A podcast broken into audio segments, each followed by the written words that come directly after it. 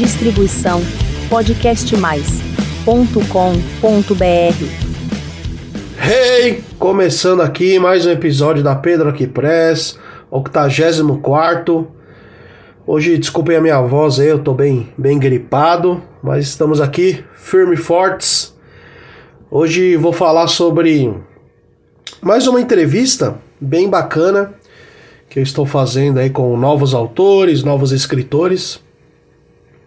Hoje eu vou fazer com meu amigo Benício Targas, um grande escritor, jovem escritor, que já tem três, quatro livros. E eu fiz uma entrevista bem bacana com ele. Daqui a pouco vocês vão escutar a puta entrevista do Benício Targas. Alright? Antes disso, se inscreva no canal podcastmais.com.br barra Pedro. Estamos em todas as plataformas digitais. Se você quiser nos ajudar com qualquer quantia, é, o meu Pix é CPF, Caixa Econômica, tá? 323-56-93882. Qualquer quantia já nos ajuda a continuar essa missão a fazer podcasts no Brasil, falar sobre literatura, música, rock and roll.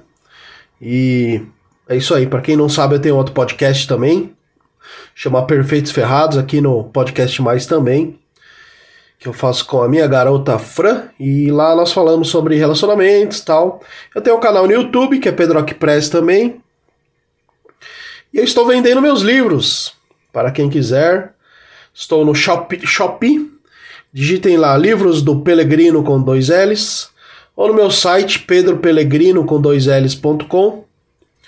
Todos os canais aí vocês, ou no, de repente, nas minhas redes sociais, vocês podem falar comigo. Meu celular é 11 984 17 9119. 11 984 17 9119. Eu tenho três livros publicados. O primeiro é, é um romance, chama Não é uma Vergonha, história de um mafioso. O segundo são contos, poemas que eu escrevi ao longo da minha vida, assim. Tem contos de, putz, mais de 15 anos atrás. Acho que chega até ser 20 anos por aí. E eu fui guardando, né? Falei, um dia eu vou lançar. E o último livro chama Durante a Madrugada no Rock and Roll. Ah, o segundo livro chama No Piquenique Havia Morteiros. Esse que tem contos, poemas, etc. O terceiro chama Durante a Madrugada Rock and Roll, que eu lancei dia 28 de maio. E nesse livro eu são várias resenhas de shows que eu fui ao longo da minha vida, selecionei alguns e tá muito bacana. E, e é isso aí. Antes de começar a falar sobre os livros do, do Benício, vamos aqui com a sessão clássica do programa que é os aniversariantes da semana, os músicos. Dia 17 de junho de 1969, o tecladista do Skank, Haroldo Ferretti, até nesse livro que eu lancei, eu conto que o primeiro show que eu fui na minha vida foi em 95, do, do Skank, na antiga Casa Olímpia. Grande, para quem não sabe, tem uma curiosidade do Haroldo Ferretti, aí, o tecladista do Skank. Ele tocou num dos primeiros discos do Sepultura. Porque o Sepultura é, é, são de Minas, né? Eles são de Minas Gerais. E ele ajudou muitos dos caras ali se eu não me engano, acho que não sei se é no terceiro álbum do Sepultura, que é o Esquizofrenia. Já fizemos um especial Sepultura aqui no podcast, procurem aí que tá bem legal. E aí ele ajudou os caras também a afinar os instrumentos tal, porque os caras eram bem, bem prego ali, né? Se bem que tinham 13, 14 anos, por aí. E o Haroldo Ferretti, tecladista do Skank, ajudou os irmãos Cavaleira e Companhia Limitada, Paulo Júnior, e Andréas a, a criarem esse, esse disco aí, né? A introdução do disco Esquizofrenia, se eu não me engano. Uh, ou foi do segundo ou terceiro? Pode, pode ser que tenha sido Morbid, Morbid Visions. Não, acho que não. Acho que foi do Esquizofrenia. Uh, dia 18 de junho de 1942, a Celi Campelo, uma grande cantora, uma das pioneiras do rock and roll, né? Nasceu em 1942, Celi Campelo. Acho que ela morreu em 2003, se eu não me engano. ela tinha um irmão também que cantava, né? Tony, acho que era Tony Campelo, se eu não me engano. Também dia 18 de junho, só que de 1942 também, o grande Paul McCartney. Mr. Paul, quem não conhece? Nesse livro que eu lancei também, eu conto sobre um show que eu fui do Paul McCartney no Allianz Parque em 2000 e acho que 2018. Showzaço, showzaço. Também dia 18 de junho, só que de 1963, o tecladista do Guns N' Roses, o Dizzy Red. Deve ser difícil fazer aniversário no mesmo dia do Paul McCartney, né? Ninguém deve lembrar de você, Dizzy. Eu sei que você é talentoso e tal, mas. Dizzy Reed, tecladista do Guns, fazer aniversário no mesmo dia do Paul não é para qualquer um. Dia 20 de junho de 1942, o Brian Wilson, o gênio do Beach Boys. Eu e o Marião, Mário Bortolotto, já fizemos um especial sobre Beach Boys. Procurei nos episódios anteriores, está bem legal. E a gente conta todo sobre a, a personalidade bem controversa, bem polêmica, né? Meio até um pouco doente, né? Do Brian Wilson, tem muitos problemas aí pessoais, mas um gênio Procurei o disco Pet Sounds do Beach Boys, que antes do, da música conhecida Surf Music, né? Muita gente só conhece a Surf Music do Beach Boys, mas eles têm músicas, putz, discos fenomenais como Pit, Pit Sounds, que influenciaram muito os Beatles também. Dia 20 do 6, só que de 1954, o baixista do Van Halen, Van Halen, o Michael Anthony, Dia 22 de junho de 1953, a Cyndi Lauper, minha cantora predileta. E terminando, o último aniversariante do mês, do mês não, da semana, né? É o Mick Jones, guitarrista e vocalista do The Clash. Ele nasceu dia 26 de junho de 1955. Alright. Bom, pessoal, é... vamos falar um pouquinho aqui do Benício Targas. Ele. Eu estou aqui com os dois livros dele. Tripalho. É, e o O Estranho. O Tripalho é de 2017, da editora Conecta Brasil. Acho bacana essa dedicatória que ele fez para mim aqui. Pedro, é sobre aquelas coisas que todos nós pensamos mas ninguém escreve. Dia 2 de setembro de 2021 ele me, enviou o livro. É, tem uma coisa legal aí que ele até vai falar na entrevista, que ele tem esse slogan, né, que é em caso de incêndio mental, faça-me visitas.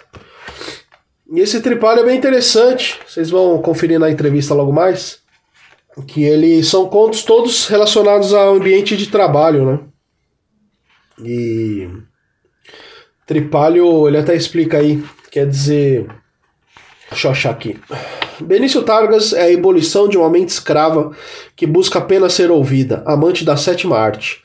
Analista de marketing nas horas de sobrevivência, mas nos, nos tempos livres coa o café formando sucos gástricos que mancham seus papéis com pensamentos subversivos beberrão que escolhe a dedo seus irmãos, mas que não resiste a uma boa conversa e que às vezes o que lhe basta é uma companhia agradável, o carinho de sua mãe, o olhar inocente de seu menino, um bom filme e a sensação de que o incêndio mental não retornará. Então, o tripalho, né? Em latim, tripalium, instrumento de tortura formado por um gancho de três pontas aguçadas, usado pelo carrasco para subjugar os escravos, também utilizado na Inquisição. Há rumores que, que o instrumento também era uma ferramenta para os agricultores que o batiam nas espingas de trigo ou de milho para rasgá-las. Era utilizado como método de execução no período da Inquisição. Três pedaços de madeira fincados ao chão, onde os hereges eram pendurados para serem incendiados. Curiosamente, este termo possivelmente deu origem no português às palavras trabalho e trabalhar embora no sentido original o trabalhador fosse um carrasco e não vítima. Nos tempos em que vivemos, os grandes campos de lavoura foram substituídos em sua maioria pelos escritórios.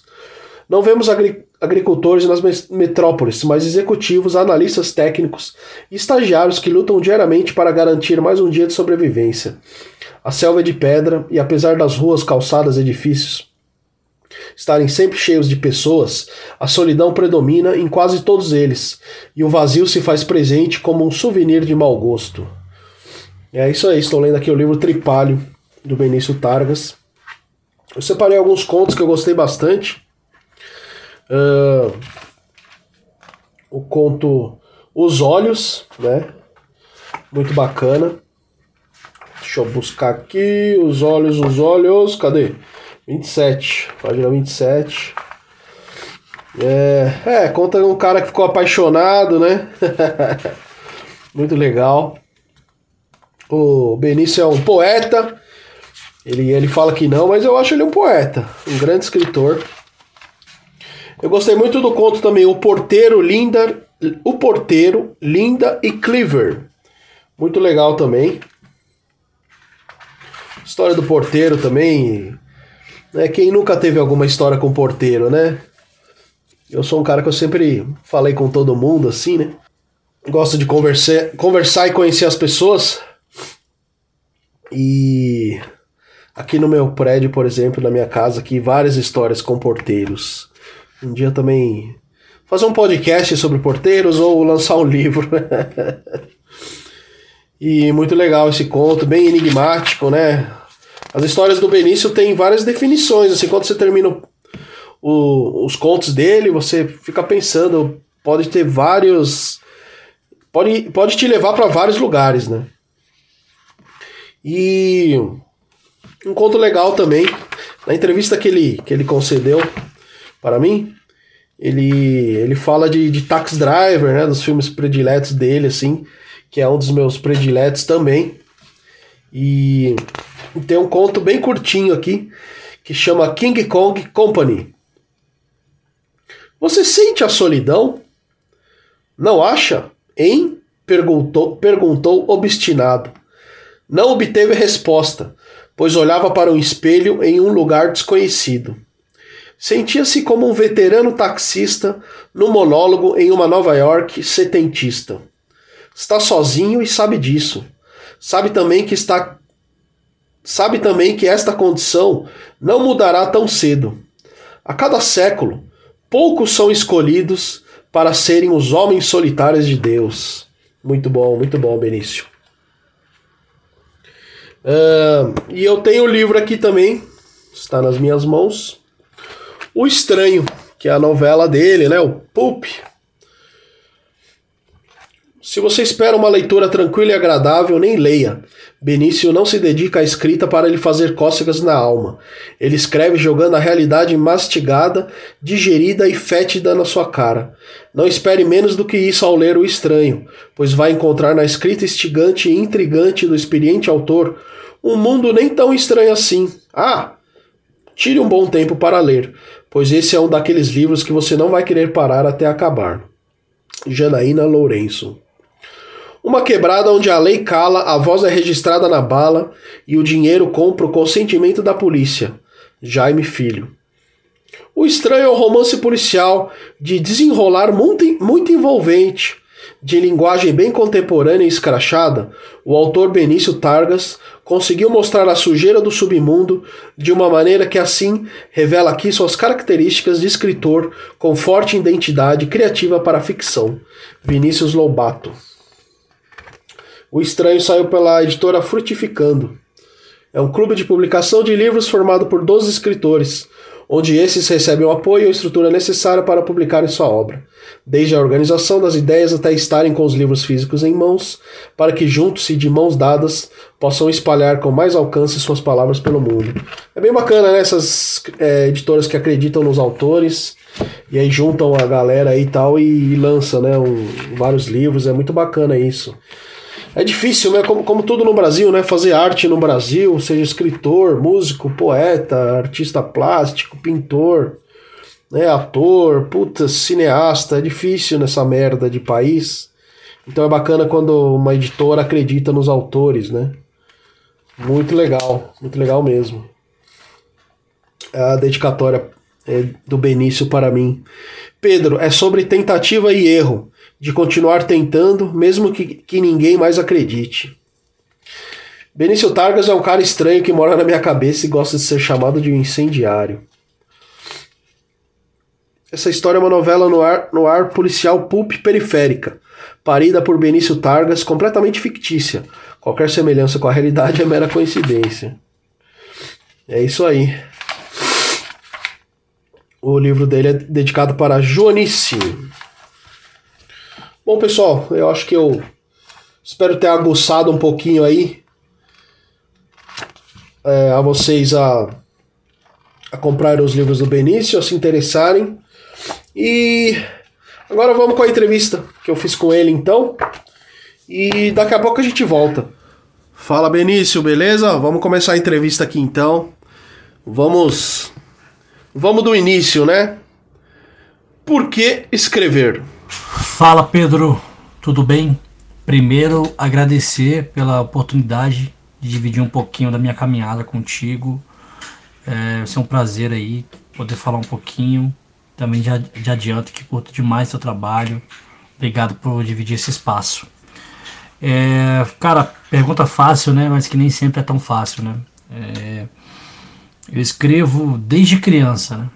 Mas acho que porque escrever, uma vez, é, na época do ensino fundamental, um professor chamado Claudenir disse em aula, e eu que era um aluno tão recluso, é, abre aspas, nerd, né? Fecha aspas, sofri um bullying que ainda não tinha nome de bullying, né? É, tudo que eu falava parecia muito idiota, né? Tudo muito banal. E ele disse numa aula que o papel ele, ele aceita tudo diferente dos ouvidos, que nem está sempre está pronto para escutar. E eu já desenhava, né? E eu comecei a experimentar, escrever um pouco sobre o meu dia. E por que escrever, né? Porque escrever é porque com certeza é uma forma de transformar sentimentos né, em palavras e diferente da nossa vida transformar também nossas palavras na imortalidade. Acho que escrever é libertador em todos os sentidos da e-formas. Você se lembra da primeira vez que você pegou uma, uma caneta, um lápis e como foi essa sensação assim? E você gostou do que você escreveu? Cara, é, poxa, eu escrevo desde muito novo, né? Inclusive escrevia diários. É, uma vez descobriram na escola me alopravam, né? Falavam, me zoavam. Tinha até uma novela na época, né? Do Diário, de Daniela. Não sei se você lembra, passava no SBT a parada. Aí os caras ficavam me aloprando, que era coisa de menininha e etc. Aí eu tava nem aí, né?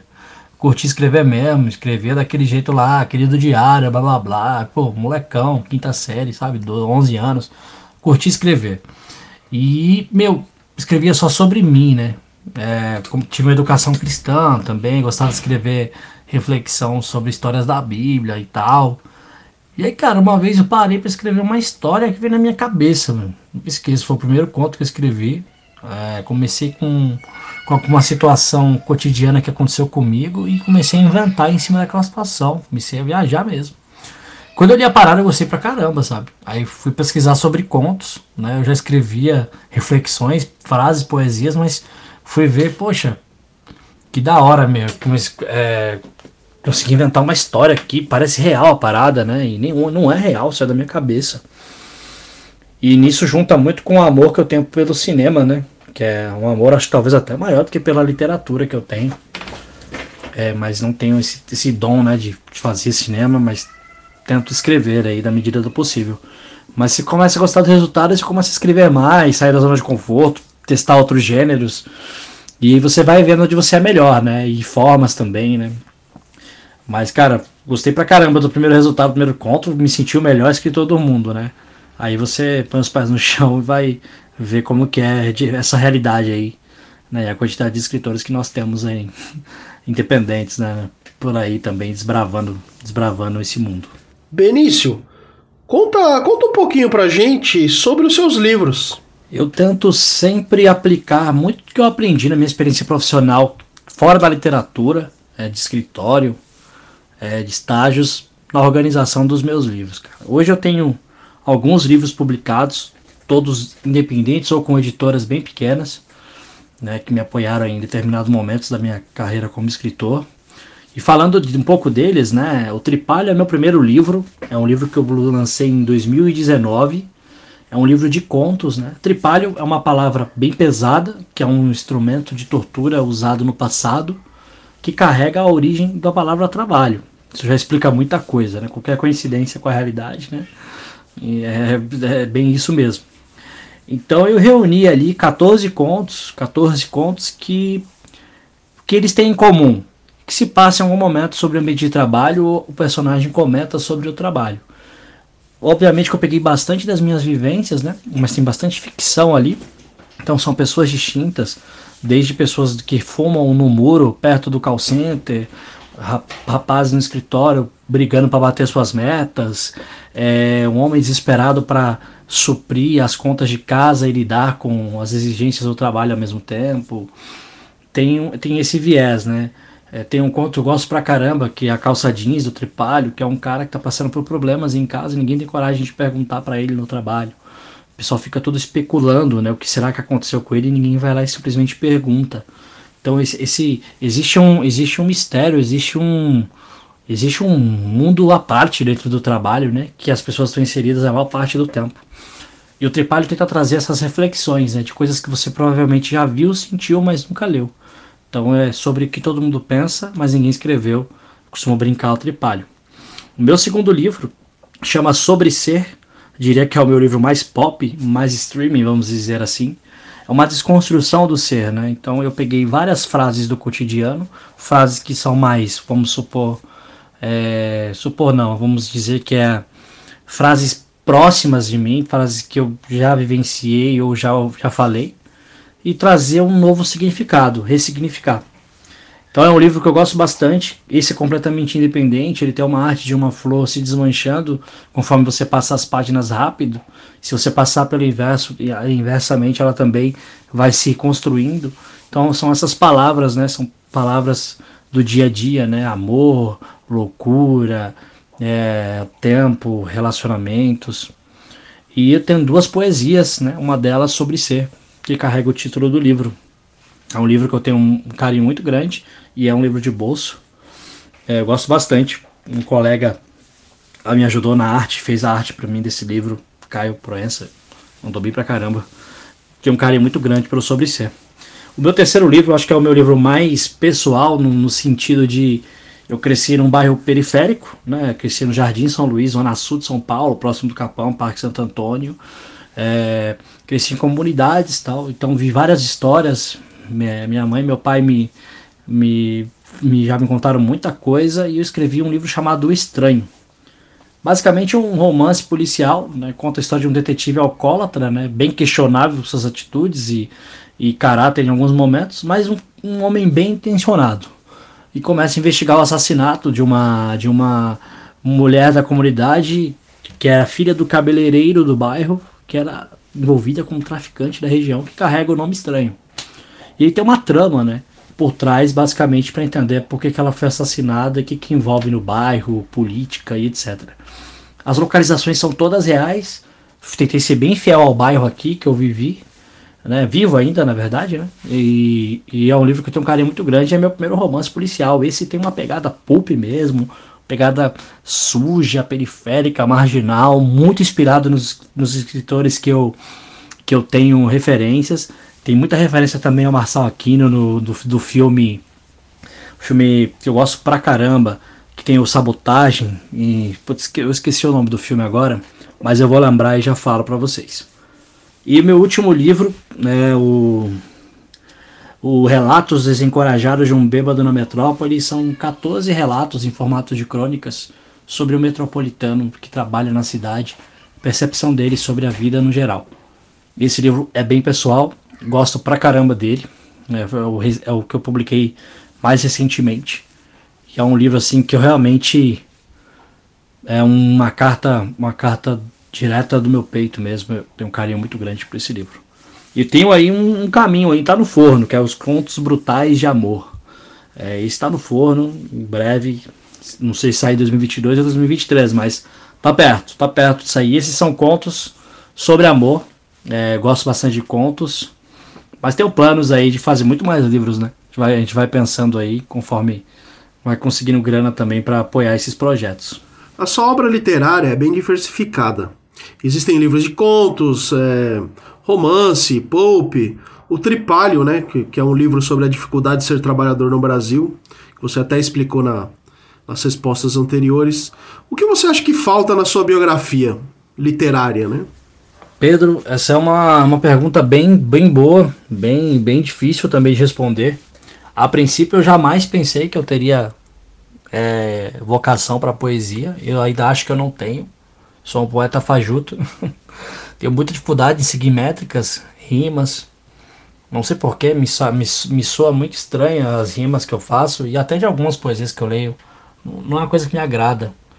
Eu gosto mais do impacto do texto, independente da, da sinergia das palavras que é importante também, não estou desmerecendo quem consegue escrever, mas é uma coisa que não me agrada tanto. Meio Allen Ginsberg, né, que escrevia diferente numa época que era totalmente oposta ao jeito de poesia. É, e realmente eu tenho um romance.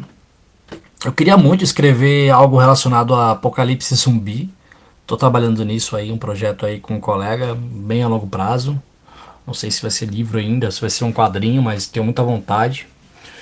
Contos eu acho que é, é mais a minha praia, eu consigo passar uma boa mensagem, desenrolar histórias e, e acabar a história sem comprometer. É, eu acho que não falta, né? Eu acho que não falta. Talvez falta um livro mais biográfico mesmo, com um pouco de ficção, sabe? Eu queria fazer o meu on the road, sabe? A minha bíblia sobre o que foi a vida do Benício, é, desde a adolescência até a fase mais velha, né? Sobre os altos e baixos, de forma poética de forma bem ampla, como o Kerouac fez, né, retratar sua própria vida até o fim, né, naquele livro. Queria algo nesse sentido. Tenho vontade também de fazer uma trilogia, né, tipo, fazer uma trilogia do estranho. Três histórias, uma mais voltada para uma coisa mais sobrenatural, mais sombria, mesmo que não tenha sobrenatural, mas que insinue sobre coisas sobrenaturais. E um terceiro com uma investigação mais engraçada, mais plausível. Eu tenho vontade de fazer uma trilogia do estranho. Talvez a minha obra, minha obra inacabada que eu tenho, acho que foi o primeiro romance que eu tentei escrever, eu nunca terminei, seja a minha obra máxima, sabe? É, que um dia eu vou lançar e vou falar, poxa, é meu on the road. Mas se for falar do que está faltando, eu acho que uma coisa biográfica.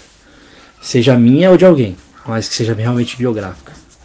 Apesar de as pessoas pensarem que tudo que escreve é real, às vezes não, é tudo ficção, né? Sai da nossa cabecinha louca. Mas eu acho que falta escrever algo biográfico, e eu acho que isso vai acontecer em algum momento. Agora aquelas perguntinhas básicas que eu sempre faço aqui nas entrevistas com os novos autores. Fale os seus escritores prediletos. Aproveitando, né? Lembrei aqui do filme, cara. O filme é O Invasor e é escrito por Marcel Aquino, que é roteirista e também fez a versão do livro. É um filme brasileiro que eu gosto pra caramba, O Invasor, recomendo pra cacete. Mas falando dos escritores prediletos, cara, é, é, eu tenho a minha, minha trilogia maldita, né? É, que é, gosto muito do Jack Kerouac, ele é o meu meu mentor máximo na escrita, não tem como.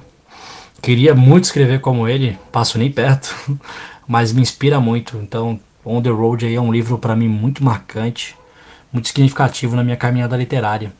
Depois dele eu tenho Charles Bukowski, né? Não tem como não citar Bukowski. Bukowski também carrega muito da minha, da minha inspiração tá pegado. Queria ser tão, tão direto como ele, tão ácido quanto ele nas palavras, mas não é bem a minha pegada. Mas é, essa, essa fagulha de esperança que ele tem nos textos eu costumo trazer.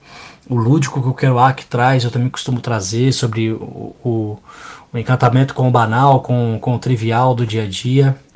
E outros escritores que eu também não posso deixar de citar, nacional é Augusto dos Anjos. É, gosto muito da pegada de poesia dele, escrevo muito parecido, me inspiro bastante.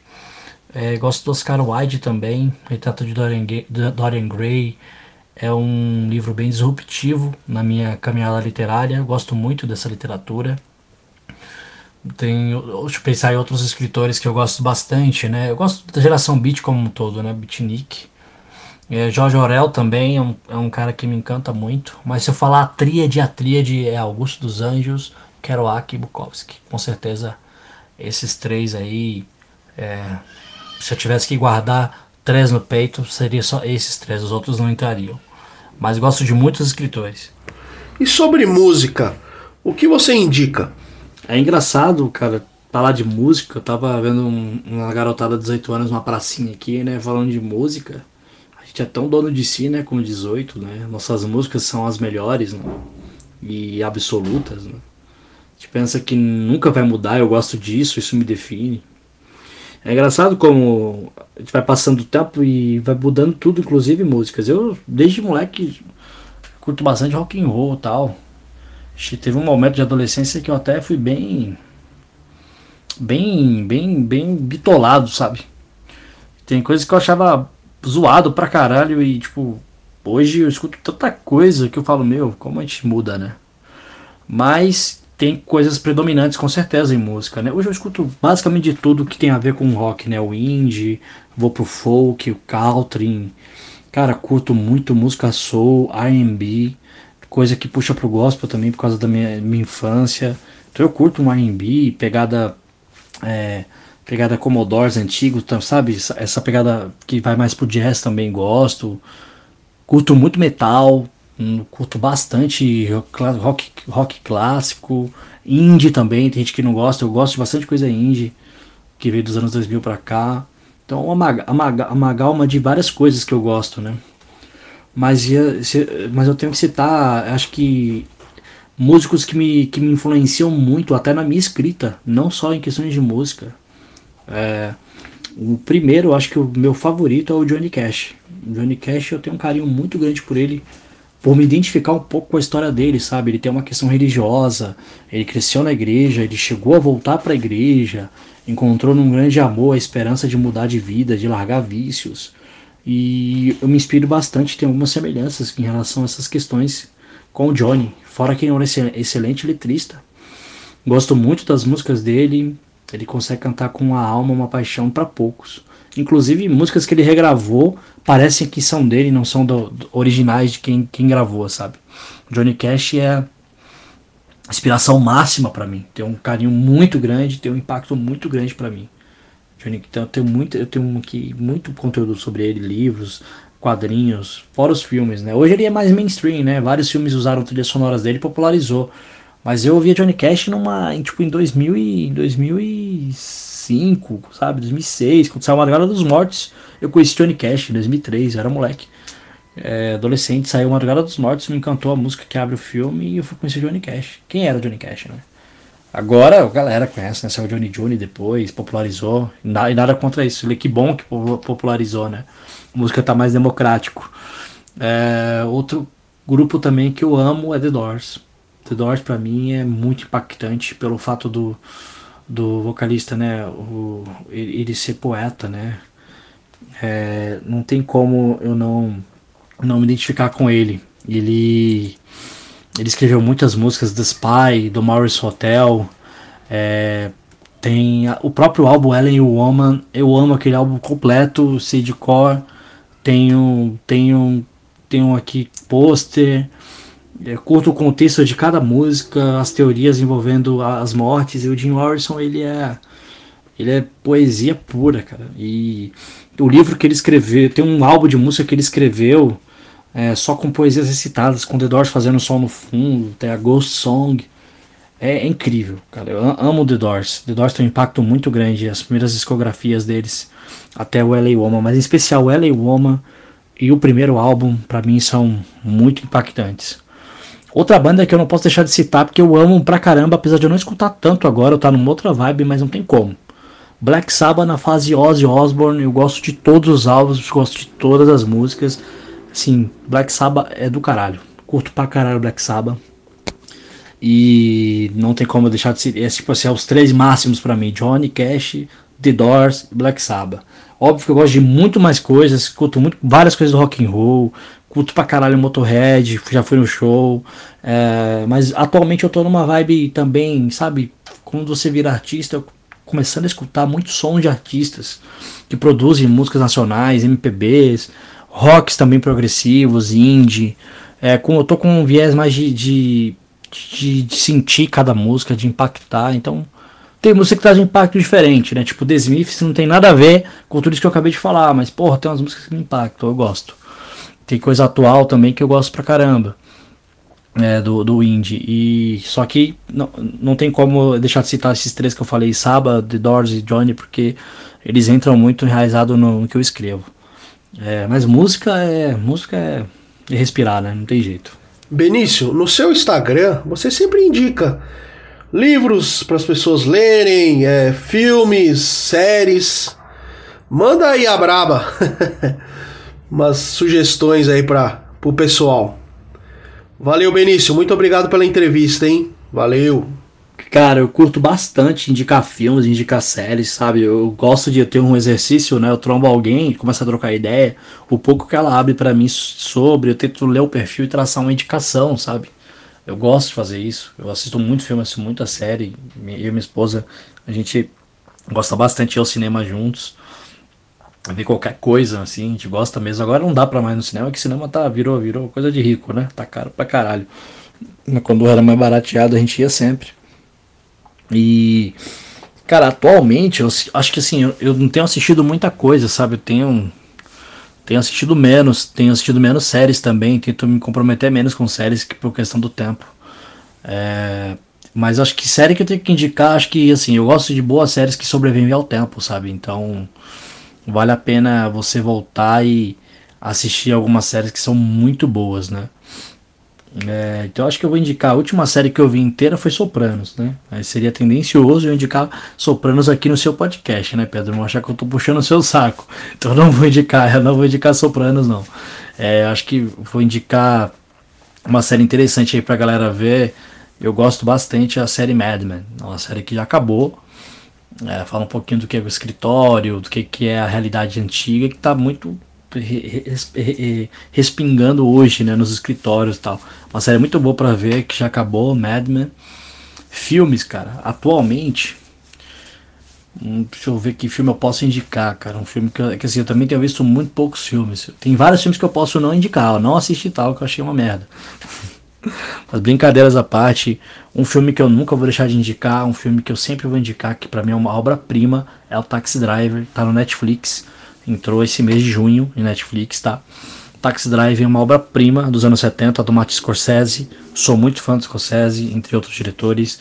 Taxi Drive tem um impacto bem significativo também na minha construção aí de escritor. É um filme que diz muito nas entrelinhas lacunas com Robert De Niro aí, novaço, recomendo muito. Taxi Driver, muito bom. Top filme, filme assim bem impactante, tá no meu top 10 aí filmes de todos os tempos.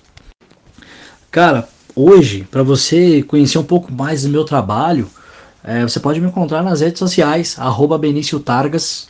Você me acha no Instagram, acha no Facebook, falando falando com, de forma nojenta aqui os, o nome do, dos aplicativos. Você consegue me achar lá no Instagram, no Facebook, consegue achar no Medium, tem um blog também. Mas o Instagram é o que está mais ativo. Tem o site beniciotargas.com.br, você consegue comprar meus livros por lá. Ou você pode mandar um DM para mim diretamente, a gente combina. Eu posso entregar pessoalmente se você for da Zona Sul de São Paulo. Posso mandar também para todo o Brasil aí. A gente combina o frete. E é, sempre estou postando alguma coisa, algum texto, alguma poesia ou alguma crítica de cinema. É, de vez em quando também eu aviso, aviso lá na página que eu estou indo na Paulista divulgar o trabalho, vender os livros pessoalmente. A vida de casado filha pequena não é fácil, não consigo ir sempre, mas estou sempre indo quando é possível. E, cara, agradecer demais aí o espaço que você me deu aqui, divulgar um pouco do meu trabalho, falar um pouquinho do, do que eu acredito, das minhas influências. Espaço super bacana. É, a arte é uma linha férrea de trem, a gente sabe o fim, mas a gente tá, fica curioso com essa jornada, né? Não só a arte, como tudo na vida. É, e como eu sempre encerro minhas, minhas conversas, em caso de incêndio mental, faça-me visitas. Valeu mesmo, Pedro. É, obrigado mesmo e tamo junto aí. Valeu, Benício. Obrigado aí pela sua entrevista. Ficou legal pra caramba. E Sempre uma honra entrevistar novos autores, escritores que criam, né? Uh, escritores com talento. Estou aqui nesse programa que é para divulgar mesmo, para ajudar todo mundo. E vamos se, se divulgando, vamos se ajudando. Que aqui no Brasil a gente. É difícil, é difícil, né?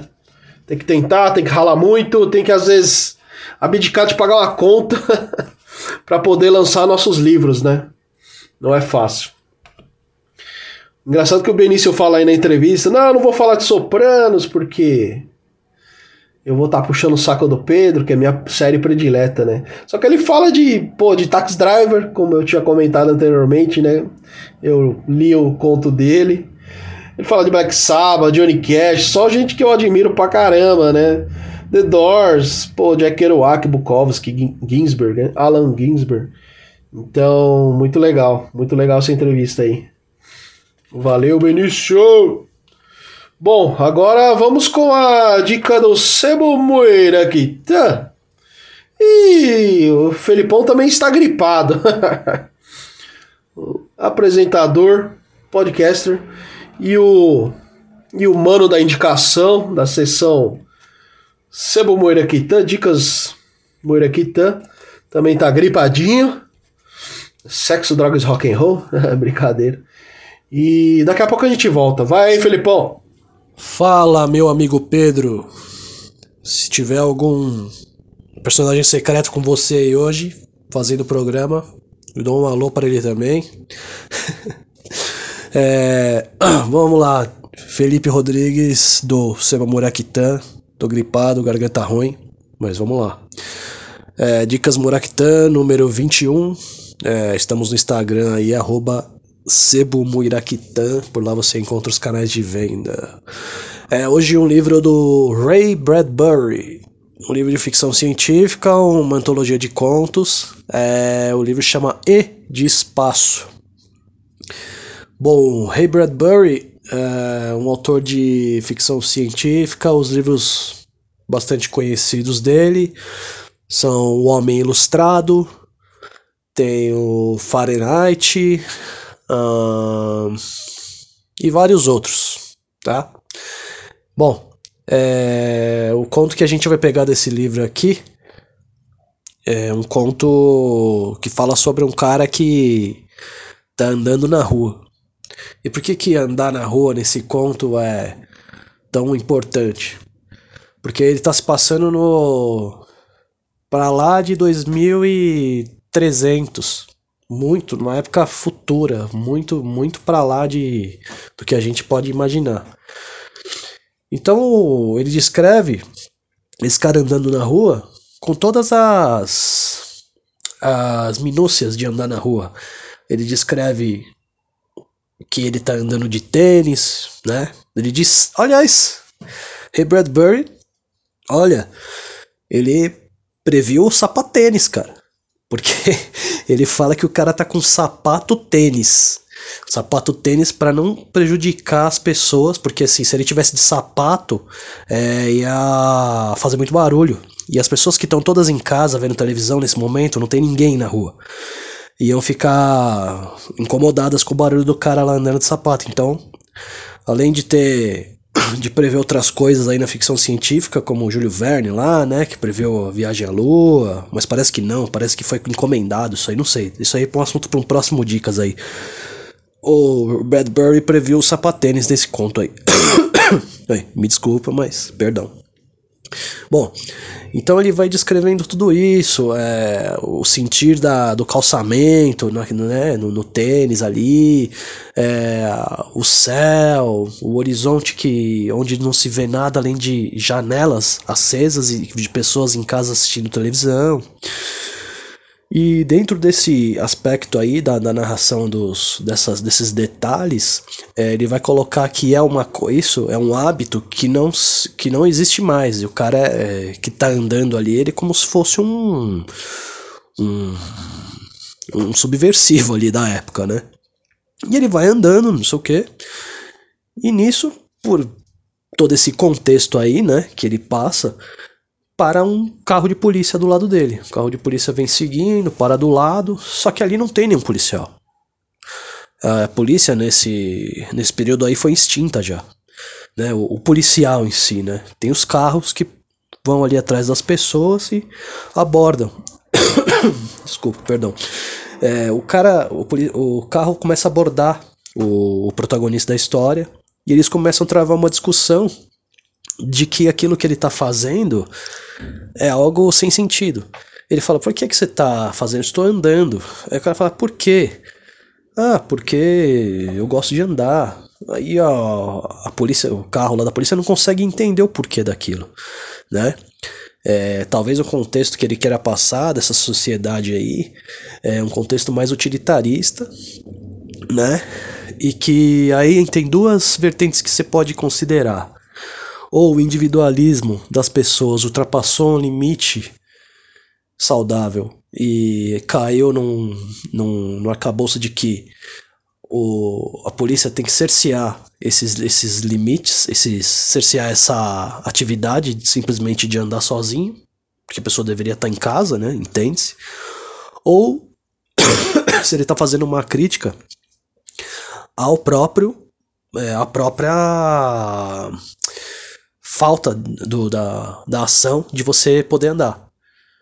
Ele está fazendo a crítica à própria coerção né? De você não poder fazer coisas que você fazia antigamente, né?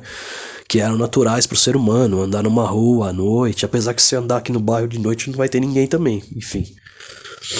Mas então ele vai conversando lá, tentando se entender com a polícia lá, mas no fim ele não tem jeito. A, a porta do carro abre e o, a voz mecânica lá, a voz a voz manda ele entrar. E ele entra. Entra e segue-se, né? Não se sabe o que vai acontecer, né? É, e o conto tem fim aí. E isso aí traz uma série de interpretações que você pode fazer, né? É, como uma sociedade tão evoluída que já não possui mais nem a necessidade de, do, do policiamento de pessoas, de com pessoas, isso seria um avanço, um retrocesso? Por que, que seria não indicado que o cara estivesse andando? Porque andar você tá é, é um ato que você se todos andarem, né, se encontrarem na rua, né, é, as pessoas podem se reunir, né? É um talvez isso seja perigoso para aquele momento do, do né, onde se passa a história. Mas é isso, tá? Leiam, que é muito bom esse conto. Tentei dar uma resumida aqui, mas ele tem muito mais é, nuances, muito mais descrições muito, muito boas. Ray Bradbury, apesar de ser republicano, ele é bom. Não, é o cara é republicano mesmo. Tava pesquisando isso aí. Enfim, ele é, vota no Reagan tudo mais. E aí, antes que meu filho comece a chorar, eu vou deixar aqui a dica: Ray Bradbury e de Espaço, editora Emos. Mas não é emo de emo, não, é Emos, Emos com H, Emos. É, livro publicado aí por essa editora. Dicas Muraktan 21 fica por aqui. É, muito obrigado, Pedro, pelo espaço novamente. Ultrapassando 7 minutos, vamos lá, acabou. Tchau, pessoal. Valeu, obrigado. Valeu, Felipão, obrigado pela sua indicação nesse livro de ficção muito legal. E e é isso aí. Bom, a minha indicação da semana vai ser um autor, um livro de um cara chamado Zeca Six, que eu vou entrevistá-lo para a semana que vem. Na semana que vem ele estará aqui respondendo as minhas perguntas. E é o segundo livro do Zeca que eu, que eu leio. O primeiro que eu li é Tudo o que Poderíamos Ter Sido. E o livro do Zeca, comentei anteriormente, é esse sim é Sexo, Drogas e Rock and Roll, os dois, né? Saiu pela editora Saraquá Edições, segunda edição. Bom, na próxima próximo episódio eu vou falar mais sobre o livro. E Max tem 29 anos e mora sozinho em um apartamento em Porto Alegre faz bicos como tradutor e sonha em ser escritor, enquanto passa os dias bebendo, esperando o fim de um bloqueio criativo que o aflige há três anos. Você já leu essa história milhares de vezes, certo? Não exatamente. A Era de Ouro do Pornô, primeiro romance de Zeca Six, parte de uma premissa aparentemente batida para se revelar uma fábula maldita, encharcada em álcool, sexo, cultura pop e niilismo. Mais do que o Max, o anti-herói central é a cidade de Porto Alegre, com seus habitantes do sexo feminino, em especial o verdadeiro personagem do romance. O enredo se desdo desdobra como uma montanha russa, indo do sonho ao pesadelo num virar de página. A Era de Ouro do Pornô é uma sátira a uma geração que colocou sobre seus próprios ombros a necessidade de ser criativamente relevante. É isso aí. Cria criativamente, é, falei certo.